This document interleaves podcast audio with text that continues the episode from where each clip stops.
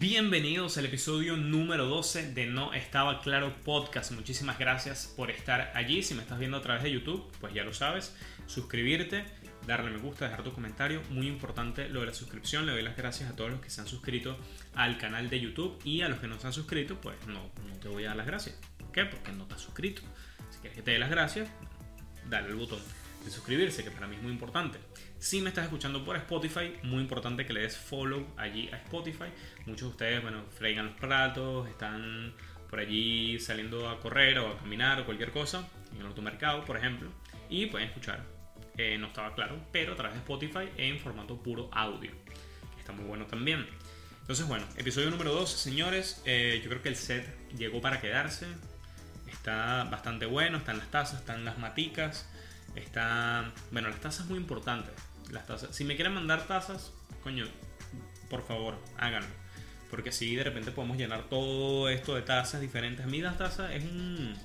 Eh, es un regalo infravalorado. O por lo menos para mí. Pues yo creo que la gente lo toma así como, bueno, para salir de paso así, que coño, cuando te toca el amigo secreto en la oficina, que tú que, marica, este bicho yo no he hablado con él nunca, ay, no es burda raro uno va y le regala una taza, coño. Para mí es tremendo regalo. Y como creo que es algo bien simbólico, algo bien como icónico, de no estaba claro, bueno, sería buena idea, así que se aceptan tazas.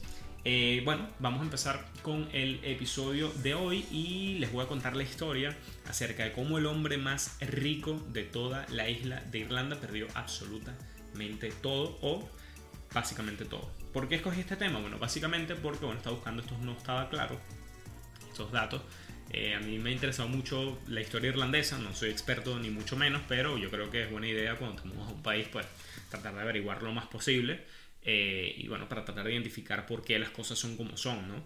Eh, a mí me parece muy interesante y la verdad es que la historia de Irlanda, al ser muy corta, es también muy caótica, todo ha pasado como demasiado rápido y la verdad es que te deja muchas cosas interesantes. Lo que más me sorprendió de todo esto, que les voy a contar, que es una locura, es que, eh, o sea, fue difícil encontrar la información, no es algo que esté como que muy así a flor de piel, digamos, no es algo que se hable en el día a día eh, aquí en Irlanda. Y la verdad es que no entiendo, no entiendo por qué, porque la verdad es que es, bastante interesante. Pero bueno, vamos a empezar y como el cuento es bastante largo, intenté hacer una línea de tiempo para darle un poco de contexto. Para este episodio es importante que entendamos la crisis del año 2007-2008 aquí en Irlanda, que se unió a la misma crisis de la burbuja inmobiliaria de los Estados Unidos y básicamente, bueno, menciono esas dos en particular porque son las que nos interesan, pero fue un fenómeno que también afectó a muchas otras partes del mundo, que es lo que retrata la película de eh, The Big Short, que también es buenísima y bueno, la verdad es que súper recomendada. Eh, para que vean bueno, cómo fue todo este proceso. Entonces, para darles un poco de, de contexto, eh, tenemos que eh, a partir del año, bueno, hubo una alianza importante, esto fue algo que conseguí, entre Ronald Reagan, el presidente de los Estados Unidos del año 81 y 89, y la primera ministra del Reino Unido, Margaret Thatcher, quien fue primer ministro desde 79 hasta el año 90. Fue denominado básicamente como un matrimonio político. Estos carajos se amaban porque los unía su amor, o sea, su, odio al comunismo así lo, los unía. Así como que, coño, tú, tú odias al comunismo y que no, sí y tal. Bueno, dame un beso en la boca, pues. Una, locura. A partir de este momento, de esta, o, a partir de esta relación, digamos, surgieron muchas libertades financieras entre el Reino Unido y los Estados Unidos. Eh, lo que generó que, bueno, que el capitalismo, bueno, se volviera loco. Fue como que, bueno, compren, jodan, hagan lo que les dé la gana, ¿no? Entonces estas entidades financieras gigantes pues tomaron muchísimo poder y durante los años 90 eh, estas gigantes de Wall Street se dieron a la tarea de encontrar como ese nuevo sistema, según ellos, infalible eh, para ganar dinero. Entonces ellos, básicamente las entidades bancarias, empezaron a prestarle dinero a personas que no estaban en capacidad de pagar y ellos decían no hay ningún problema porque en el peor de los casos si esta persona no me paga yo me quedo con la casa y bueno, el mercado inmobiliario va para arriba, así que no hay ningún riesgo. Además, también ellos lo que hicieron fue dividir el riesgo, es decir, em, si ellos prestaban dinero a una, a una persona, esa deuda, ellos podían venderla en, en otro mercado, tú podías adquirir esa deuda, entonces él, eh, básicamente el riesgo estaba como dividido, es como que, bueno, eh, nos dividimos, cada quien le presta un poquito a esta persona. Según ellos era un sistema infalible, eh, se creó el, esta gigante burbuja inmobiliaria, fue en los Estados Unidos, pero en Irlanda fue aún peor. De hecho, la de Irlanda se considera que en proporción eh, fue la más grande del mundo, la burbuja inmobiliaria, y lo que generó posteriormente que los bancos se fuesen al carajo. Entonces, eso fue lo primero que a mí me dijeron. Eh, yo me acuerdo cuando yo llegué a Irlanda me dijeron, mira, que te tienes la cuenta de banco, ok, tal. Dice, aquí los bancos están quebrados, pero yo, bueno, pero yo los veo funcionando. Y no entendí, y bueno, después fue que me di cuenta. Seguimos. Eh, nos tenemos que trasladar. Eh, les tengo que hablar de los tres bancos más importantes que había en Irlanda en aquel entonces. Estamos hablando de los años 2000. Estaba el Anglo Irish Bank, que era el banco más poderoso, digamos, eh, de, toda, de toda Irlanda, el más poderoso, es decir, el que tenía más dinero en, en aquel entonces. Y la verdad es que, bueno, estaba ganando muchísimo terreno en los últimos años. Tenemos el banco AIB, que era el más grande, es decir, el que tenía mayor cantidad de clientes, era el más amplio, digamos, en tamaño, como empresa era el más grande. Y luego tenemos el Banco de Irlanda, que era el más antiguo. Estos tres van a ser los protagonistas de esta parte de la historia, esta parte del contexto. El asunto es que al 13 de septiembre del 2007 la firma de Lehman Brothers en los Estados Unidos, una de las principales de Wall Street, se va al carajo, se va a la quiebra precisamente por este asunto de los créditos que dieron, la burbuja inmobiliaria, etcétera, etcétera, etcétera se sembró el terror en los Estados Unidos, esto se hizo extensivo al Reino Unido, Irlanda, todo este desastre y las entidades bancarias entraron en estado de emergencia, precisamente por esta problemática. El asunto fue que eh, el banco Anglo, Anglo Irish Bank, estaba metido hasta las ñangras en todo este asunto de dar créditos de forma totalmente, bueno, una locura, ni siquiera te preguntaban el nombre, casi ni te preguntaban el nombre para prestarte eh, dinero. Así que ellos fueron absorbidos por toda, esta, por toda esta crisis y básicamente se fueron a la bancarrota de un día a otro. En el 29 de septiembre del 2008, los representantes, digamos, los, directivos de este Anglo-Irish Bank, se fueron hasta la sede primero del AIB, el que les había comentado que era el más grande, y le dijeron, necesito que me rescates, marico, la cagué, estoy en la mierda. Y ellos, obviamente, le dijeron, mira, no hay nada que hacer, ese es tu problema ignorantes también de que el problema los iba a afectar a ellos también. Posteriormente se van al Banco de Irlanda y fue exactamente la misma respuesta. Jódete. Entonces, lo más gracioso es que todo esto ocurrió el mismo día. Luego los directivos, al darse cuenta de todo lo que estaba sucediendo, hicieron llamadas y que mira, que este tipo, no, sí, todo está jodido, vende todo porque te vas a ir a la mierda. Y coño. Entonces, ¿qué hicieron? Se fueron hasta la oficina del gobierno, los directores de estos tres bancos, del Anglo-Irish Bank, del Banco IB y del Banco de Irlanda. Y básicamente le soltaron la perla al, eh, le soltaron la perla al gobierno y le dijeron, la cagamos, la cagamos, estamos metidos hasta el fondo en esta mierda. Eh, necesito que me rescates. Y tú dirás, bueno, pero ese es tu problema. El asunto es que, claro, los bancos básicamente dominaban, o sea, eh, llevaban la economía de, de, todo el país y es decir, si ellos caían, consigo se iban a llevar a todo el mundo. Básicamente era como que entraron con un rehén, entraron con la economía así, con la pistola en la cabeza y le dijeron, eh, o me rescatas o le pego un tiro y nos vamos a la mierda todos por igual. El asunto es que eh, la lógica detrás de, esto era que el gobierno nacionalizara los bancos, cosa que al final no hizo, sino que eh, firmaron una garantía sobre todos los depósitos y todas las inversiones y todas las deudas de esos tres bancos por igual, por lo cual el Tesoro de la Nación, digamos, cubrió todas estas, eh, todas estas pérdidas como tal y garantizó que la gente tuviese su dinero. Esto no evitó, por supuesto, una serie de consecuencias terribles.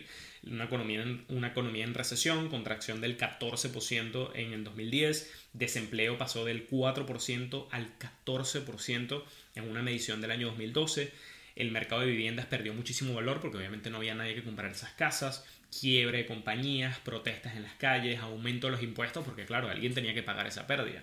La verdad es que una locura, una locura, no solamente en los Estados Unidos, la verdad es que en Irlanda también fue un desastre y todos estos bancos, Anglo-Irish Bank desapareció definitivamente, el Banco de Irlanda y el AIB todavía siguen eh, funcionando, pero obviamente todavía están endeudados hasta, eh, muy endeudados y eh, bueno, se firmaron una serie de acuerdos en cuanto a la gestión de estos nuevos bancos.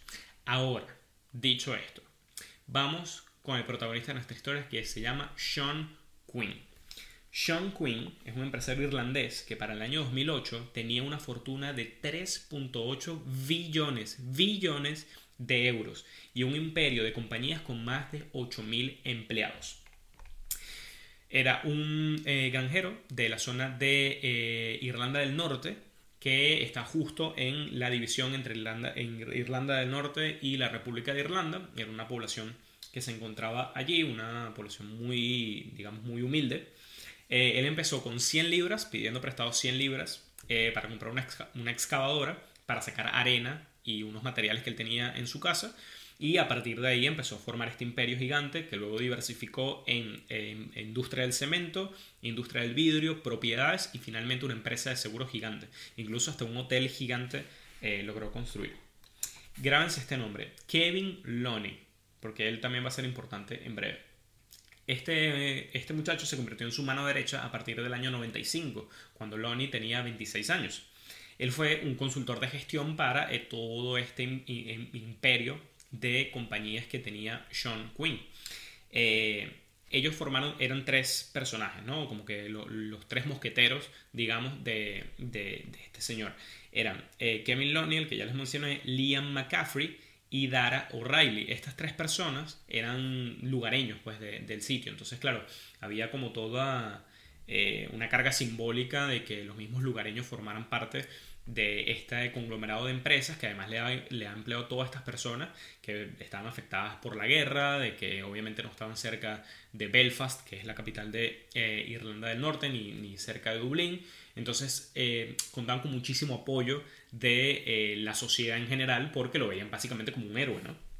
Entonces, él mismo se definió a sí mismo, o se definía a sí mismo, como codicioso en varias oportunidades y en secreto hizo la apuesta más satánica de su vida. Se hizo la apuesta de su vida, ¿no? O sea, la más grande. Adquirió el 30% de las acciones de un poderoso banco por CFD, el contrato diferencial, es decir, el trading tradicional que, conocemos, es decir, compró las acciones de este banco, si las acciones subían iba a ganar dinero, si las acciones bajaban, eh, perdería. Pero Quinn estaba seguro porque este banco había tenido uno de los mayores rendimientos de todo el mundo. Se hizo una consultoría y era, el rendimiento que tuvo este banco era impresionante.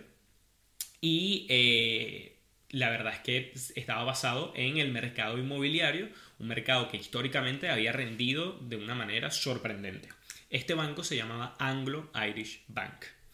Por lo cual, eh, las empresas del el señor Sean Quinn empezaron de un día a otro a deber 2.400 millones de euros. No solamente eso, no solamente eso, sino que, bueno, metió la apuesta, o sea, el tipo se lanzó, eh, o sea, le apostó al Barcelona contra el Bayern, o sea, una locura, el tipo no averiguó, no hizo nada, no solo le bastó eh, comprar el 30% del banco, algo que también hay que criticarle al banco porque se supone que ninguna de estas empresas debería otorgarle eh, semejante cantidad, porque deberían diversificar un poco, no deberían dejar que alguien compre el 30%. Pero la verdad es que justo en el año 2007, alrededor del año 2007, él compra todas esas acciones y a final del año 2008 es cuando todo eh, empieza a caer. Entonces, a medida que empezaban a bajar las, eh, empezaban a bajar las acciones, porque la crisis estaba en pleno proceso, Quinn, contrario a retirar los fondos, lo que hizo fue comprar más. Se volvió loco, se volvió loco y dijo, sea, miren la mentalidad, no, la mentalidad de tiburón, la mentalidad de loco, en la que él dijo, coño, estoy perdiendo plata, pero él siguió comprando acciones, me medida que iban bajando, pues él dijo, coño, estoy comprando más barato y en lo que esta vaina se recupera, voy a ganar muchísimo más. Eso nunca pasó. En 2011 eh, se declaró en quiebra ante un tribunal de Belfast, estaba absolutamente jodido. Cuando el banco se hace cargo de sus compañías, porque entenderán que ahora era el Estado irlandés el que eh, era el gestor de todas estas entidades bancarias. Eh, básicamente despidieron a todos los familiares de Queen y sus ejecutivos más cercanos, incluidos estos tres que les mencioné. Eh, empezó el desastre.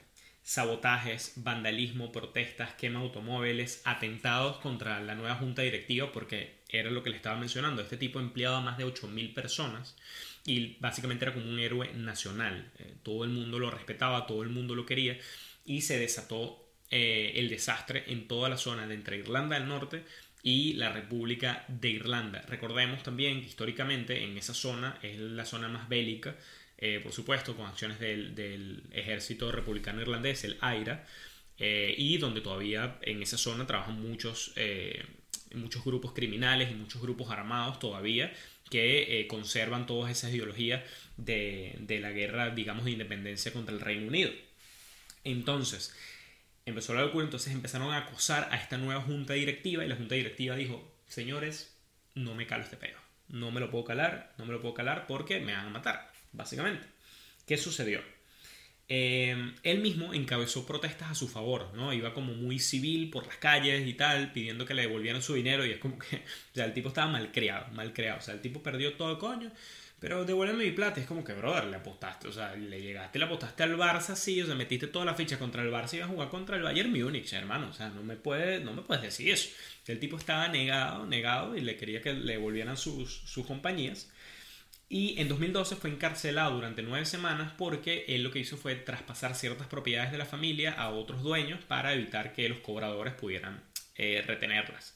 Así que bueno, los metieron preso durante nueve semanas lo que le estaba comentando, una zona fronteriza en la que se mueve todavía muchísimas eh, cárteles de drogas internacionales, eh, irlandeses, eh, muchos grupos armados, mucha locura. Entonces, empezaron a tratar de relacionarlo con todos estos ataques, pero la verdad es que no podían demostrar que era él mismo el que los estaba comandando ni ordenando. Básicamente todo se interpretó como que era la gente defendiendo los intereses de él por el héroe nacional que era.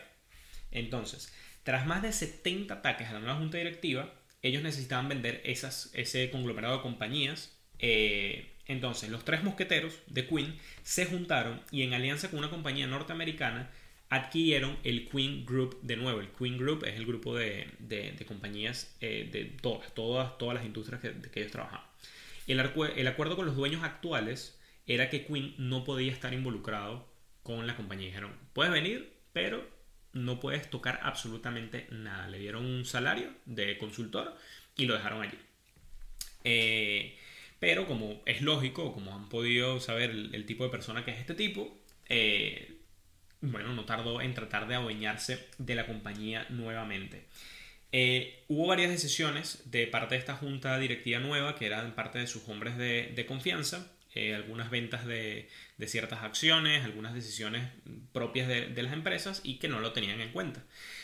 dicen, se rumora, eh, quienes estuvieron presentes en la reunión, que el tipo se volvió loco en las reuniones y dijo que no estaba de acuerdo porque lo estaban dejando uno fuera de las decisiones y, los dan, y no le están permitiendo tener acciones de las compañías, mientras que estas tres personas, estos tres protegidos de él en algún momento, sí tenían acceso a estas acciones. Y eh, bueno, trataron de tranquilizarlo por todos los medios, pero no pudieron. El tipo los llamó traidores. Le digo, ustedes lo que son unos mamagüevos todos, traidores. Y de la noche a la mañana estos tipos se volvieron enemigos de Queen, por lo tanto enemigos de eh, este pueblo, ¿no? De esta, de esta parte eh, de Irlanda, entonces había letreros de ellos por todas las traidores de mierda y todo este asunto. Y empezaron a acosarlos a ellos también. A uno de ellos le, en la cena de Navidad le dejaron una cabeza de, cerdo, se la dejaron en el jardín, los niños lo vieron, eso fue una, eh, de verdad dantesco. Todo esto se los voy dejando en unos artículos espectaculares que, encontré por allí. Em, luego, en el año 2000, eh, 2019, Kevin Loney, el que les había mencionado que era el mano derecha de Queen, eh, fue secuestrado en 2019 y lo torturaron y lo volvieron mierda. Le metieron eh, cuchillo debajo de las uñas, le tiraron cloro en la cara, le partieron una pierna con un bate, o sea, lo volvieron leña. Fue terrible, fue terrible. Esto causó mucha conmoción eh, en las noticias y, y, bueno, posteriormente le echó el cuento de lo que había sucedido, pero jamás pudo identificar absolutamente a nadie. A todas estas, esto fue en el año 2019, este incidente, a eh, fecha de hoy, él todavía sigue como en, esa lucha por tratar de recuperar eh, sus compañías, lo poco, lo poco que le queda, pero ningún tribunal, más allá de las nueve, las nueve semanas de prisión que le dieron eh, en Irlanda por haber transferido las propiedades de su familia, no, no ha habido ningún caso en contra de él porque no han podido encontrar ningún nexo que lo culpe con nada de lo que ha ocurrido, con ninguno de los ataques terroristas, con ninguno de los incendios de automóviles, de, acoso de, bueno, de secuestro eh, de, esta, de esta junta directiva. Lo último que cita este artículo es que eh, en ese mismo año 2019, tras, tras lo sucedido, hubo un grupo de periodistas que logró ser recibido en su casa de un tipo que toda su carrera ha dado como 10 entrevistas en total. Y él dijo algo así como que jamás lo sabrán, o sea, jamás sabrán si realmente estoy involucrado con esto o no. Dejando la pregunta abierta realmente porque sea ya, porque nunca lo sabrán, porque realmente nunca lo hice, o nunca lo sabrán porque tengo todo tan perfectamente medido que no habrá manera de que me puedan eh, juzgar. Hay incluso supuestamente una, un documental activo que se está grabando. Yo creo que bueno, Netflix tiene que estar activo allí porque va a ser una locura. Esto, o sea, prácticamente es una película de gángsters eh, irlandeses. Y la verdad es que bueno, a mí realmente me dejó, me dejó sin, sin palabras. El hombre más rico de toda Irlanda. Esa fue la historia de cómo perdió absolutamente todo. Sin más, hemos llegado al final de este episodio de No Estaba Claro. Por supuesto, una historia muy, muy densa. Hay muchísimo, hay incluso eh, un documental muy bueno acerca de lo que fue toda esa crisis del año 2007 y 2008. Se los voy a dejar, está increíble. Eh, fue hecho por la RTE de Irlanda. Y hay unos artículos bastante buenos, sobre todo con una explicación de cómo fue el secuestro de Kevin Loney y todo esto. También algunas eh, entrevistas, pocas, que le hicieron a, a Sean Quinn. Así que bueno, hemos llegado al final. Si llegaste hasta este punto, muchísimas gracias. Si me estás escuchando a través de YouTube, ya lo sabes, suscribirte, darle me gusta, dejarme un comentario. Si lo estás haciendo por Spotify, no hay ningún problema. Solamente dale follow allí al programa. Y la próxima, nos vemos el próximo miércoles con otro episodio de No Estaba Claro. Nos vemos.